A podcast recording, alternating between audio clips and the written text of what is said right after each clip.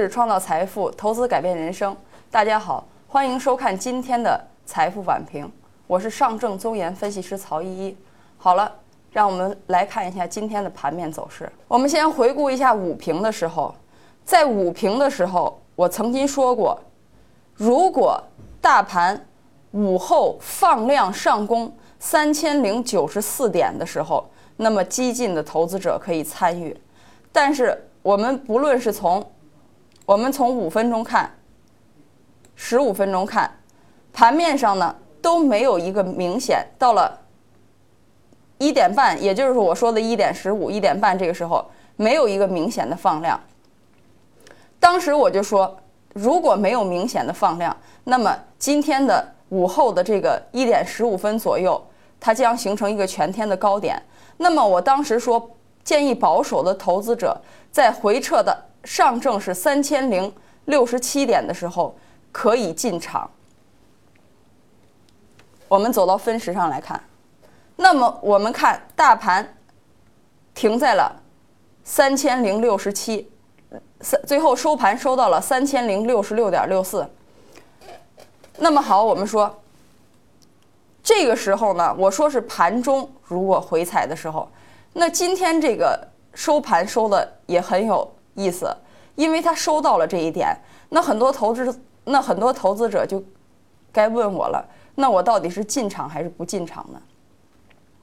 其实从盘面上来说呢，今天如果以这个点位来进场的话，明天应该相对来说风险已经锁定了，因为在明天我们来看，在明天的即使低开。它一定也会有一个上攻的结果，一定会有个上攻的结果。那么在上攻后减仓就是卖出，也是一个很好的选择。我说过，之前我就说过，今天大盘有可能变盘，但是我们从早盘来回顾，早上我就说，在在早上我就说，今天大盘可能会上演戏剧性的一幕。那么果真，国际货货币基金组织的一句讲话。引燃了整个，向盘面点了一把火。之后我们看高开后一直持续，持续上攻到十点半。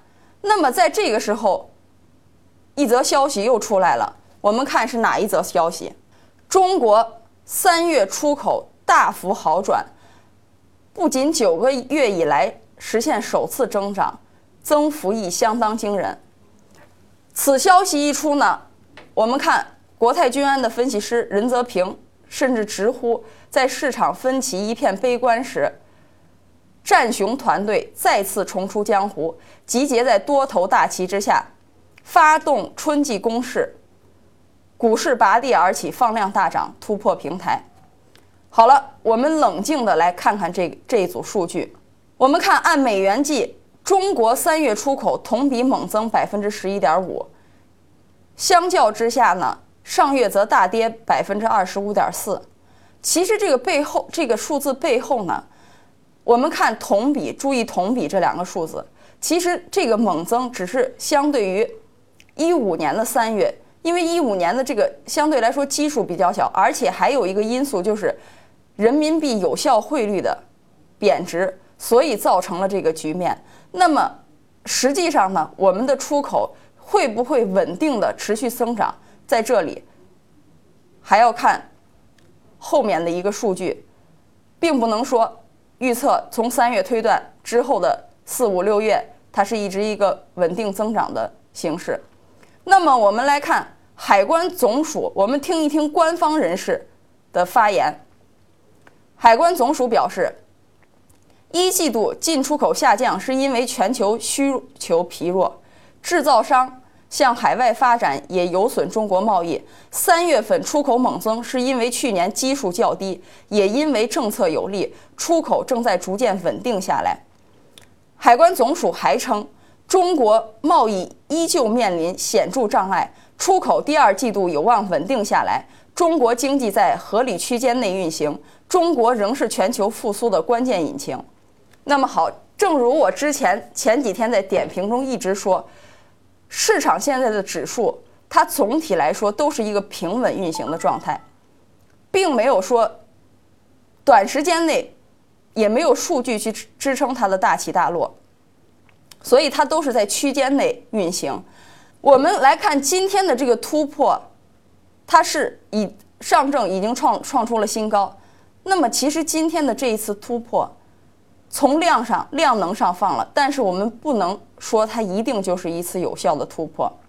那么今天没有进场的观，没有进场的投资者，我建议您还是持币观望。至于后市的操作策略，我在明天的早盘中会提到。如果我预计大盘会有百分之十的一个上升空间，我才会建议保守的投资者在这个时候进场。那么我们再回到数据上来看，这个海关总署发言后，我们来看分析一下。那么中国的三驾马车现在都处于什么样一个状态？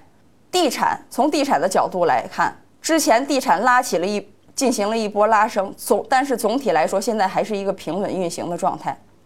我们从出口，我们看到今天的出口数据也是显著的一个企稳的状态。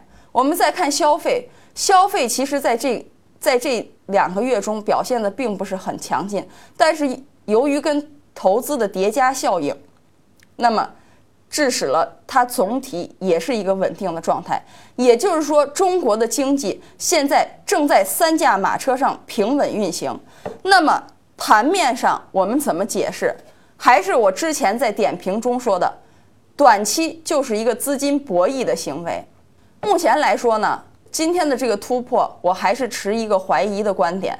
如果我预测后市可能会有百分之十以上的收益的时候，我才会建议保守的投资者进场。那么进场的朋友也不用着急，如果明天大盘即使低开，那么你依然有离场的机会。市场风云变幻，机会稍纵即逝。预知更多的操作策略，请致电我们屏幕上方电话：零幺零五八三零九幺八幺。零幺零五八三零九幺八幺，谢谢观看。证券之星，让投资更简单。